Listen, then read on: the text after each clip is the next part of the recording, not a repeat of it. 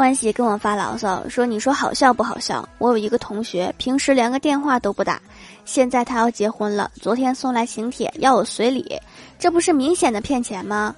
我开导他说同学结婚请你还不是想和你一起联络一下感情？怎么能光想着钱呢？你这个同学是中学的还是大学的？欢喜说是驾校的我们一起学了三天的车。那确实是骗钱的。